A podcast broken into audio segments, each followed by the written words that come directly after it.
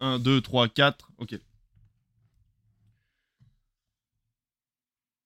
Bonjour Bonjour Bonjour, bonsoir et bienvenue dans ce nouvel épisode de Critflix. Alors encore une fois, nous sommes en vidéo juste ici si vous nous regardez sur YouTube. Bonjour Comme dirait la matinale de TF1. Exactement, je voulais faire le jeu de mots, mais finalement tu l'as fait à ma place. Comment vas-tu David? Eh ben bonjour, c'est une bonne journée, tout va bien. bonne journée. Je pense que l'émission va s'appeler Bonjour. Ça Exactement. commence souvent comme ça, euh, tes noms de podcast au final. Oui, c'est vrai que finalement ça commence nous- souvent comme ça. Ben, on va peut-être. euh, et il faut qu'on le brevette maintenant. Peut-être qu'ils l'ont pas breveté encore TF1. On pourra peut-être gagner des sous. Non Trop tard, tu penses? Ah, dommage. Dommage, dommage. On téléphonera à Bruce Toussaint pour lui demander euh, s'il veut pas nous faire une petite fleur là-dessus. En tout cas, en attendant, nous, on aura des news, on aura le programme télévision, on aura toujours les audiences. Et surtout, on peut teaser que la semaine prochaine, j'ai envie de dire, disons, Eh ben disons. disons que la semaine prochaine, ce sera notre première émission euh, de Noël. Et oui, j'ai mis mon t-shirt pour ceux qui nous regardent. The Best Employee of December, puisque c'est le Critflix de pré-Noël. Exactement, exactement. On va vous faire un, un Critflix plutôt classique cette semaine. Oui. Alors la semaine prochaine, on va bombarder directement avec tout le programme télévision, des gros, gros, gros pro- euh, programmes finalement euh, pour les euh, deux semaines de vacances qui vous attendent à partir du 23 décembre. Donc on a vraiment hâte de vous dire Ouais. euh, tout ce qui va se passer à la télévision sur les deux semaines euh, entre cool. Noël et le jour de l'an. En attendant, on va commencer par nos recommandations. Quelle est ta recommandation cette semaine? J'en ai deux petites recommandations, Allez, si tu me le permets. Donc, euh, la première, eh ben, ça va être pour le Téléthon sur France Télévisions. Le Téléthon, c'est une émission que je regarde depuis que je suis enfant. Et je dois dire que quand j'étais petit, ce qui me fascinait plus le fait que ce soit une émission qui mettait en avant des gens qui ont des maladies rares, orphelines et autres, c'était le fait qu'il y avait 30 heures de direct à la télé. Et que quelle que soit l'heure à laquelle j'allumais ma télé, ils étaient en direct Ouais. avec les plus grands euh, animateurs de France Télé qui faisaient ce passage de relais de témoins. Et il y a quelques temps, j'ai un ami qui m'a raconté qu'il fait de la musique, qui faisait de la musique avec moi, qui m'a dit Tu te rappelles une fois, on avait 14-15 ans et on sortait de répétition, le téléthon commençait, et tu m'avais dit Une fois quand je serai grand, j'espère que je pourrai essayer de regarder les 30 heures d'un coup. Parce que c'est trop bien qu'il y ait tous ces animateurs en même temps qui font des, pour la bonne cause et tout. Et il m'a dit Tu l'as fait du coup? J'ai dit Ah non, parce que Ouais, déjà 30 heures, euh, c'est c'est raide, faut dormir, c'est Ouais. important dans la vie. Et puis parce que je pense que naïvement, enfant, je ne pensais pas qu'on était aussi occupé quand on était adulte. Et donc le Téléthon, c'est un programme euh, pour la bonne cause, comme vous le savez, pour les- l'association française des myopathies. Et euh, j'ai regardé ça donc régulièrement. Puis là, ça faisait quelques années que j'avais pas regardé le Téléthon. Pas parce que, parce que je faisais autre chose, en fait, pas par manque d'envie ou autre. Et je me suis dit, cette année, je me suis mis un petit coup de pied aux fesses, j'ai regardé le Téléthon. J'ai regardé le Téléthon vendredi soir en partie. Euh, et j'ai fait quelque chose que j'avais fait une fois adolescent, c'est en me levant la nuit pour aller boire un verre d'eau pour ne rien vous cacher. J'ai allumé ma télé 5 minutes pour voir le Téléthon, je sais plus, c'était 4 ou 5 heures du matin, en me disant c'est quand même fou. Qui C'est est- toujours en direct ouais, encore qui cette année, qui est cette, euh, cet enchaînement de programme du vendredi 19h jusqu'au Mais il la- se passe quoi la finalement nuit en du samedi direct au dimanche, 3h du matin. Alors en fait, c'est plein d'émissions qui succèdent dans le cadre de ce Téléthon. Donc le vendredi soir et le samedi soir, c'est des variétés en prime time, des chanteurs qui viennent soutenir la cause. Ouais. Et on va avoir dans la nuit plutôt des émissions de témoignages, euh, des gens qui vont venir euh, sur le plateau pour parler de leur maladie, comment ils la vivent. Mais en direct. Euh, alors oui, pour la plupart, alors j'ai pas vu toute la nuit, Ouais, mais euh, il y a aussi des reportages. Au début, c'était vraiment 100% direct. Je sais qu'il y a des reportages téléthon la nuit aussi. C'est-à-dire que c'est pas vraiment. Enfin, c'est en- Bah, aussi compliqué pour les intervenants Oui, finalement voilà, d'être oui, disponibles en pleine nuit. Et je pense au parrain cette année, c'était Vianney qui. euh, qui était là euh, jusqu'à très tard dans la nuit. Ah. Et quand j'ai allumé ma télé le matin, le samedi en prenant mon petit déj, il était sur le plateau. Ah ouais, de la version euh, télématin, C'est un gros marathon quand même. C'est un gros gros marathon qui va jusqu'au jusqu'à la 3h du matin, la nuit du samedi au dimanche. hein, Ah ouais. ça, euh, donc euh, et euh, et j'ai revu le Téléthon de mon enfance, ça a pas beaucoup bougé, ça a pas beaucoup évolué certes, heureusement les technologies avancent, la maladie recule, en plus moi qui suis enseignant dans le champ du handicap, ben, j'ai vu des problématiques que je connais bien, Ouais. et, et ce qui était très, ce qui n'a pas changé, c'est que bah, c'est toujours pareil. Il y a des animateurs de France Télé qui sont envoyés dans toute la France et qui vont suivre des gens qui vont faire des exploits à leur petite échelle. C'est pas la France a un incroyable talent, Ouais. mais des gens qui vont essayer de faire des exploits toute la nuit pour faire gagner de l'argent au Téléthon. Il y a toujours ce grand euh, compteur euh, au-dessus de, de l'écran géant qui vous dit toute la journée, toute la nuit où en sont les promesses de dons. On verra tout à l'heure que les audiences sont, sont vraiment pas folichonnes. Par contre, les dons ont été très importants Ah, cette année. super, c'est Il faut dire que ça avait ralenti pendant le Covid. Oui, forcément. Et, et en fait, voilà, ça n'a pas changé. Quand j'étais petit, je voyais déjà Nelson Montfort, euh, Sophie Davant, euh, à droite, à gauche, et là, ils étaient là encore. C'est les mêmes. Euh, c'est les mêmes. Euh, c'est toujours un énorme élan de solidarité. J'ai l'impression qu'il y a moins d'ego aussi. Alors, j'imagine que des guerres d'ego dans les animateurs, il y en a tout le temps, Mm. et que ça s'efface pas pendant le Téléthon, mais je trouve ça chouette que des grands noms de France Télé se retrouvent au fin fond de la Normandie, de la Ouais, Creuse, de- pour, euh, pour mettre en avant des, des gens euh, comme vous et moi qui passent leur temps à essayer d'aider les autres. Et j'aimerais rappeler que euh, la ligne du 36-37 est encore active Ouais. pendant quelques jours. Euh, moi, euh, sans rentrer dans, dans des détails, puisque c'est. Voilà, je. J'avais, j'ai déjà donné au Téléthon et souvent je le faisais par internet là parce que c'est plus simple et surtout ils, ils disent bien que bah, par courrier il y a un euro en moins sur notre don parce qu'il faut envoyer la lettre quand on fait le 36-37 mais là cette année je me suis dit ah, je vais appeler le 36-37 quand j'étais petit. J'essayais de je demandais à mes parents est-ce que je peux donner 10 francs 20 francs? Et puis du coup mes parents me faisaient un chèque et moi je donnais une petite pièce de matière lire. Et j'aimais bien écouter ce que c'était un numéro magique pour moi ce numéro qu'on voyait partout. Et d'ailleurs un fun fact j'étais tellement fan de l'émission Téléthon que quand j'avais un cadenas au lycée et mon code c'était 3637 c'était vraiment le truc. Et donc là cette année j'ai rappelé le 3637 je suis tombé sur euh, Chalon-sur-Saône je crois c'est le- et puis et puis en fait c'est bête à dire mais quand on fait un don aussi minime soit-il ce que je trouvais fascinant petit et là j'y ai repensé c'est qu'à la fin quand Nagui annonce la somme bah on se dit si j'avais pas donné ça aurait été un autre chiffre ça aurait été un tout petit peu plus petit et vrai. certes, c'est pas énorme, mais en fait, c'est grâce à cette petite pierre qu'on pourra vaincre la maladie. Donc le 36-37, il est encore ouvert. Vous pouvez encore appeler. Et, euh, et donc voilà, vous pouvez. C'est une recommandation. Je pense pas qu'il soit en replay. Enfin, peut-être que vous pouvez le voir. Ça n'a pas tant d'intérêt, mais on en reparlera, j'espère l'année prochaine. Pensez-y parce que c'est une émission qui mérite de faire de l'audience. Bah et surtout quand on voit que, par exemple, comme le Z-Events, par exemple, qui arrive à rassembler Ouais. maintenant des millions d'euros euh, en motivant un peu les gens, c'est vrai que finalement, cette formule-là, elle existe depuis euh, des Ouais. années et, elle- et elle est encore là euh, pour des années encore, parce que ces maladies-là sont jamais Ouais. totalement guéries. Donc il faut aussi y penser le reste de l'année, il n'y a pas que un ou deux événements. exactement, exactement. Et le fait qu'on mette vraiment en avant des enfants, des ados, des adultes malades, et on est dans leur quotidien. Et je trouve ça vraiment, vraiment poignant de voir tout ça. Et ça donne effectivement envie de participer. Et puis, euh, j'aimerais dire aussi que c'est en général, j'ai pas vu s'ils l'ont fait cette année. Donc peut-être qu'ils l'ont pas fait cette année, mais ils le faisaient tout le temps d'habitude. C'est la seule page de publicité autorisée par l'ARCOM après 20h sur France 2. C'est-à-dire Ah, oui. qu'il y a un moment, tous les ans, où, euh, où, euh, le présentateur dit Bon, bah, maintenant, on va passer une page de pub, mais sachez que 100% des annonceurs ont donné, euh, l'argent qu'ils nous ont donné a été reversé 100% au Téléthon. Ah. Donc, réservez-leur aussi vos achats. Et c'est assez cool parce que c'était une des rares fois dans l'année où j'étais content de voir de la pub. Et, je me- et puis, pour les annonceurs, c'est aussi un côté image, hein, on Bien va pas se leurrer. Où ils sûr. disent Bah voilà, euh, on montre qu'on donne au Téléthon. c'est le privilégié. Euh, C'est à celui qui donne le plus? Non, c'est en fait, France Télé ouvre une case comme il le ferait en journée Ok, avec un prix du spot. ok, Et en fait, il reverse tout le prix du spot à, à la FM. Et du coup, euh, voilà, quelle que soit la durée du spot finalement. Donc c'est sur un pied d'égalité pour les Mhm. marques.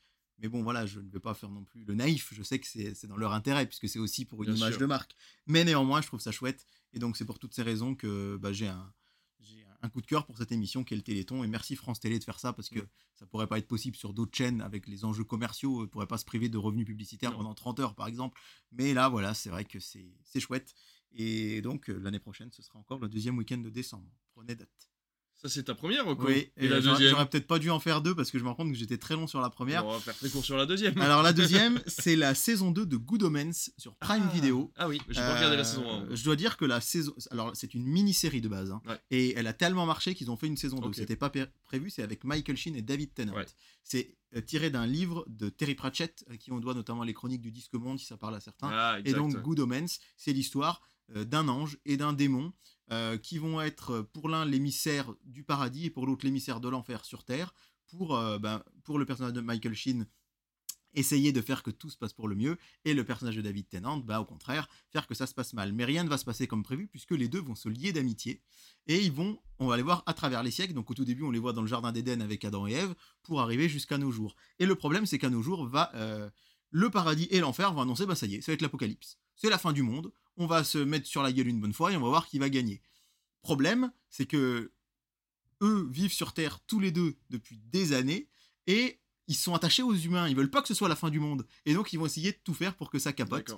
Et euh, c'est assez drôle, c'est assez plutôt bien écrit. Alors par exemple, euh, on nous dit dans la série que la Terre existe que depuis 6000 ans et qu'en fait les dinosaures c'est une blague de Dieu qui a mis des, vieux squelettes euh, et pour euh, occuper les humains un peu, mais qu'en fait ça n'a jamais existé. Euh, on voit la création des étoiles et tout. Ils disent bon en fait il y en a qui essayent de faire super bien, puis ils disent non mais on s'en fout de toute façon ils iront jamais, ça va être trop loin, donc on peut mettre des petits points dans des coins et tout. Et J'ai regardé les deux premiers épisodes de la première saison. Je me suis Ça ressemble un peu à ce qu'on peut avoir, mais c'est de la, littérature anglaise finalement, à ce qu'on peut avoir avec H2G2, le guide du voyageur galactique. Oui, voilà, c'est des. Ce ouais, un ouais. peu farfelu. euh, Exactement. ouais. D'ailleurs, c'est une série de la BBC, hein, puis David Tennant, Bah voilà. euh, acteur de Doctor Who, euh, s'il en est, hein, il n'a pas fait que ça dans sa vie. Mais... Non. Et donc, cette saison 1, j'ai regardé les deux premiers épisodes, sans trop rentrer dedans, mais j'ai dit euh, à ma compagne, tu devrais essayer, je pense que ça te plairait. Je lui ai dit ça, je pense, il y a 4 ans. Elle n'a pas regardé. Et là, il y a un mois, elle a regardé.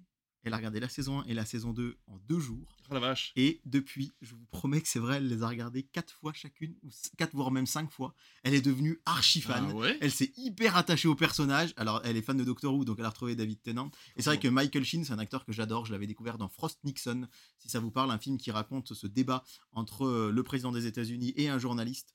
Michael Sheen, vous l'avez peut-être vu dans Twilight. Moi, je regarde pas, mais il joue euh, plutôt euh, un personnage pas très sympathique. Exact. Et, euh, et là, il joue cet ange, il le joue trop bien. C'est vrai qu'il a ce côté un peu, un peu tout mignon. On a, on s'a- et on s'attache au personnage. Et en fait, je n'avais jamais continué. Là, elle m'a dit, bah allez, on finit au moins la saison 1 Mhm. ensemble. On a fini la saison 1 et j'ai continué à trouver ça cool. Mais j'avoue que la 2 m'a encore plus plu. Parce que la 2, alors pour le coup, là, elle n'était pas prévue à l'origine. hein. C'est un roman, ils ont adapté tout le roman en 6 épisodes. Et là, ils ont décidé de lui faire une suite. Et ce que beaucoup de gens ont reproché à cette suite, c'est ce que j'ai aimé, c'est ce côté un peu moins épique. Dans le Ouais. 1, il s'agit d'arrêter la fin du monde. Là, dans le 2, on a l'archange Gabriel, qu'on voyait déjà dans la saison 1, qui arrive tout nu, qui toque à la porte de chez Michael Sheen et qui, dit, qui a perdu la mémoire. Et en fait, tout le long de la saison, de ces six épisodes, on va essayer de deviner euh, bah, ce qui lui est arrivé, pourquoi est-ce qu'il se retrouve tout nu et qu'est-ce qu'il qu'est-ce qu'il y a. Et puis évidemment, il va y avoir de nouveau des tensions entre l'enfer et le paradis qui vont se mettre en place et nos deux amis qui vont devenir vraiment de plus en plus proches. Et euh, bah, on l'a regardé cette saison 2 en une fin d'après-midi soirée.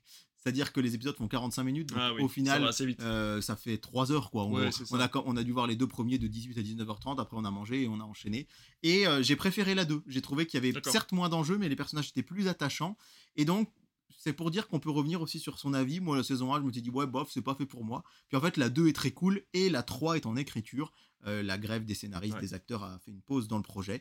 Mais si vous avez l'occasion, que vous avez un abonnement Prime, ça va très vite à regarder et j'ai trouvé ça très cool. Eh ben super, ça fait deux, deux jolis recos du coup, et la mienne euh, va parler plutôt ciné. Euh, je vous vois déjà hué devant votre ordinateur. Ouh. Mais j'ai bien aimé The Marvels. J'ai bien aimé The Marvels. On va en parler un petit peu euh, dans quelques minutes euh, au niveau du succès du film au cinéma. Mais en tout cas, moi, j'ai trouvé ça très bien. J'ai trouvé que c'était un retour aux sources du film de super-héros sans enjeu. Enfin, en tout cas, sans enjeu sur plusieurs générations. Le problème de Marvel maintenant, c'est qu'ils nous ont habitués à une scène post-générique, à une suite, à, euh, un écoulement d'actions qui vont amener à quelque chose. On en parlait dans plusieurs émissions Critflix, on disait finalement, un film Marvel, c'est une introduction à, c'est une grosse bande-annonce pour le Marvel d'après. Et ben, je trouve que The Marvels, justement, il se tient d'un tenant. Il n'a pas besoin de suite, il n'a pas besoin de préquel, euh, ni de tout ça. Alors, si, dans le sens, il a besoin d'un préquel, dans le sens où, je vais être franc, le premier quart d'heure, j'ai failli sortir de la salle, je ne comprenais rien. Je n'avais plus de souvenirs du premier Marvel, euh, Captain Marvel, je n'avais pas euh, de connaissance de Miss Marvel, qui est la série sur Disney ⁇ et je ne me souvenais plus, malheureusement, de ce personnage bien, bien, euh, bien sympathique de Rambo, Ouais. cette scientifique qui était dans la série... Pareil. Euh, C'était quoi la série euh, Vision et Wanda et Vision Ouais, WandaVision. euh, voilà, qui faisait partie de cette série, mais qui était un personnage ultra secondaire en fait, et qui se retrouve avec des pouvoirs. Et donc finalement, ces trois personnages-là, euh, au bout d'un quart d'heure, 20 minutes, heureusement, on commence à devenir attachant. Heureusement, on commence à comprendre les ficelles du scénario. Mhm. Et heureusement, Nick Fury est très drôle. Donc euh, du coup, ça permet de rattacher un peu tout ça. Et en fait, on part dans un délire. J'ai trouvé vraiment ce film extrêmement second degré, euh, avec les aventures euh, du chat euh, alien, avec cette planète où tout le monde chante dessus, avec le gros délire du fait qu'elles s'échangent les unes avec les autres à chaque fois qu'elles utilisent leur pouvoir, parce que leurs pouvoirs sont liés entre eux. Donc en fait, à chaque fois qu'elles utilisent un pouvoir, elles, elles switchent avec un autre personnage du trio. Et du coup, ça donne des scènes d'action qui sont hyper impressionnantes en fait. Où on passe d'un personnage à l'autre à chaque fois qu'il y a un coup de poing, un pouvoir, un machin. Donc j'ai vraiment trouvé ça super. Ça dure 1h45, ça fait du bien de pas avoir un film de 2h30 qui tire en longueur, etc. Donc là, on a une action, on a un scénario qui va vraiment droit au but. Donc euh, voilà, j'ai vraiment beaucoup apprécié. C'est pas le meilleur des Marvel, loin s'en faut. Après, c'est normal. euh, Il y en a combien maintenant? On est au 35e, 30e Marvel, je ne sais plus. Mais en tout cas, forcément, il y a forcément eu des, des réalisateurs qui se sont impliqués un peu plus dans certains de ces films-là. N'empêche que vu les derniers Marvel qu'on s'est tapé au cinéma, avec euh, je- Black Panther 2 par exemple, qui était vraiment, euh, vraiment catastrophique, euh, je sais plus lequel était passé là, qu'est-ce qu'on a eu récemment voilà, Ant-Man Mania là, qui était vraiment ridicule aussi. Bah là, pour le coup, j'ai trouvé que voilà, sans pression, le film était vraiment très agréable à regarder. Euh, je ne dis pas que c'est le film de l'année, je ne dis pas qu'il est parfait. Je dis juste que je m'attendais à rien et que du coup, bah forcément, on passe un bon moment parce que bah y a, y a pas d'enjeu sur les prochaines années quoi. Si vous le voyez pas celui-là pour les prochains Marvel, ça doit pas être très grave. Mais si vous le voyez, vous risquez de passer un bon moment, même si vous connaissez pas forcément les autres. Parce que même si le début est un peu confus, on arrive quand même à raccrocher les wagons au bout d'un moment. Donc voilà, j'ai trouvé ce The Marvels très sympathique. Et toi, un peu moins. Je suis un peu moins enthousiaste voilà. que toi, mais je suis assez d'accord sur déjà le constat du premier quart d'heure. Ouais. Je me suis dit, je comprends rien. Ouais, c'est ça. Et mine de rien, pour moi, j'arrive pas à oublier ce défaut. C'est-à-dire Ouais. que normalement, quand on va voir un film, on devrait pouvoir le comprendre de A à Z sans Mm. avoir vu 15 séries avant. Et en l'occurrence, WandaVision, je l'avais vu, mais je me rappelais plus. The Captain Marvel, c'est pareil, et il avait vraiment pas marqué les esprits, hein, ce film, en 2019. En plus, on était juste, euh, euh, si je dis pas de bêtises, entre les deux Avengers, ou euh, Infinity War et Endgame. Ou... Ouais, en plus ça se passait dans les années après- ouais, ouais. 90, temporellement, Ouais, c'était très compliqué à mettre en place. Et après, effectivement, une fois passé ce premier quart d'heure, j'ai passé un moment plutôt agréable. Donc je suis d'accord avec toi. Peut-être pas aussi enthousiaste, mais je suis d'accord avec toi. Après, c'est la fin où euh, il y a ces deux scènes post-génériques. La première qui est pas post-générique puisqu'elle est juste avant le générique, et celle au milieu où là, on veut encore nous raccrocher à ah mais on va refaire une équipe, Ouais. ah mais on va aller dans un autre univers, ah mais machin. Et en fait, je me rends compte que je suis un peu blasé du MCU. Et enfin que je suis vraiment pour ça blasé je me suis pas à ça dans le film. Et du coup, à la fin, je me suis dit, oui, bah d'accord, ça va continuer, vous allez faire une autre équipe, mais des équipes, il y en a 50 000 maintenant. C'est ça. Et